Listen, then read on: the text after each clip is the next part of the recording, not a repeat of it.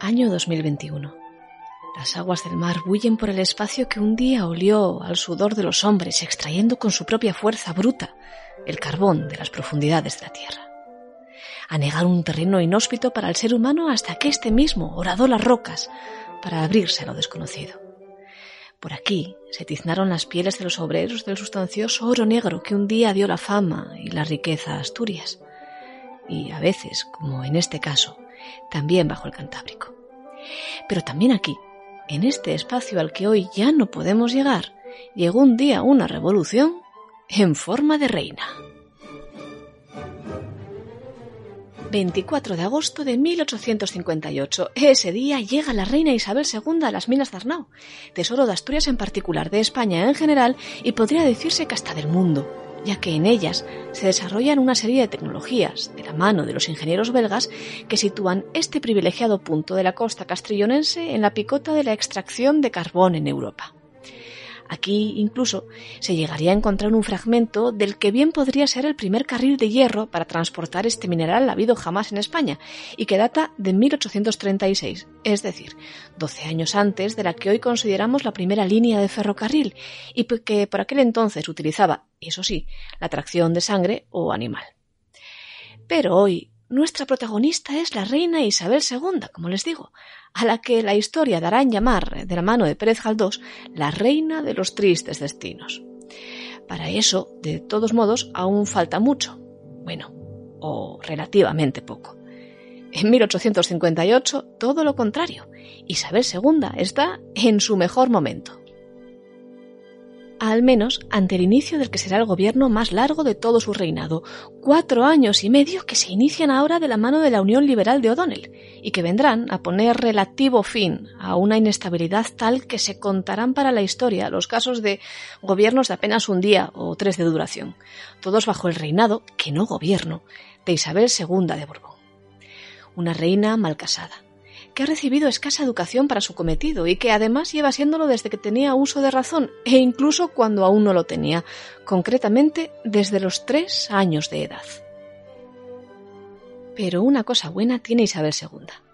Es campechana y llana, con don de gentes y una habilidad innata para caer bien al pueblo.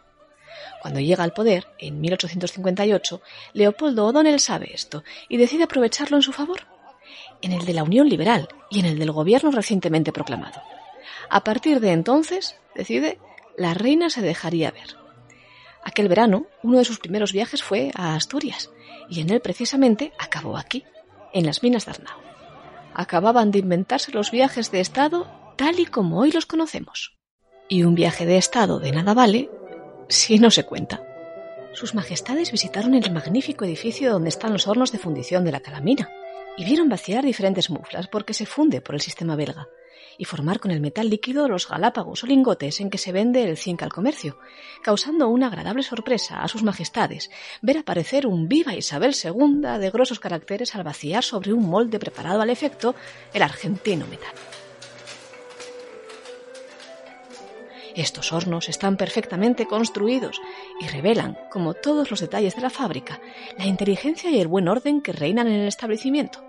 Desde los hornos pasaron sus majestades a visitar la mina de carbón de piedra, y aquí fue donde Isabel II dio una prueba del valor que tanto la distingue y de la serenidad que en diferentes ocasiones ha causado la admiración de cuantos tienen el honor de estar a su lado en momentos supremos.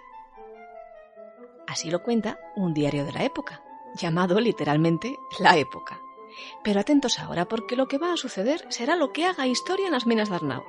Otra anécdota más, pero ¿de qué magnitud? Procedente precisamente de esa campechanía de la reina en la que tanto confiaba O'Donnell.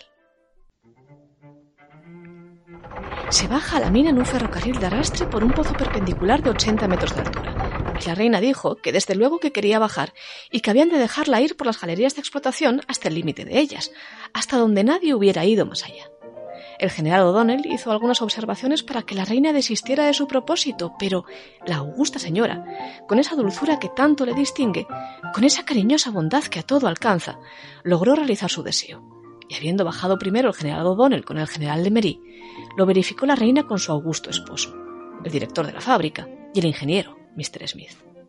No puedo explicar a usted, pero harto podrá comprenderlo, cómo se quedaron las personas que estaban asomadas a la boca del pozo, al ver descender y sumirse en aquella profundidad a los monarcas de Castilla. Por primera vez en la historia de las minas de Arnau, desde que comenzasen a explotarse bajo el reinado de Felipe II, allá por 1591, una mujer estaba a punto de bajar a sus profundidades. Y no una cualquiera. La mismísima reina de España convino, por su propia y única voluntad, que quería llegar hasta donde nadie hubiera ido más allá. Así lo dijo. Y así lo hizo a lo más profundo del pozo, que por aquel entonces se encontraba a 80 metros de profundidad.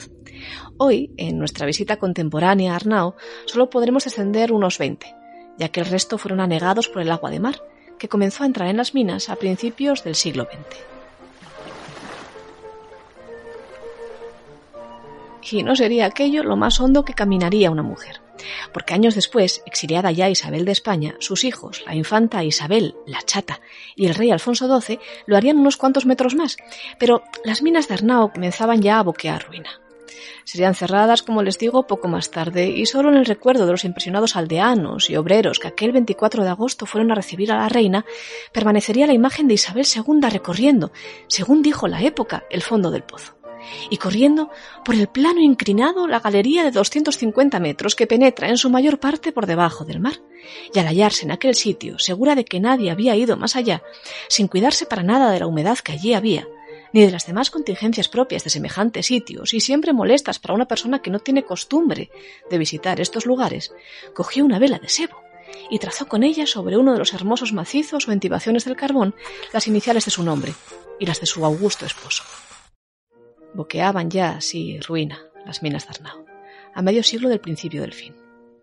Este, aunque no lo pareciera en aquella real visita de 1858, estaba aún mucho más próximo para la reina Isabel, quien sería depuesta de su trono apenas diez años más tarde, tras la Revolución Gloriosa, promovida por varios hombres entre los que se encontraba el propio general Bonito, como le decía ella, don Francisco Serrano, a quien ella profesara enorme admiración y no poca pasión y correspondida años atrás.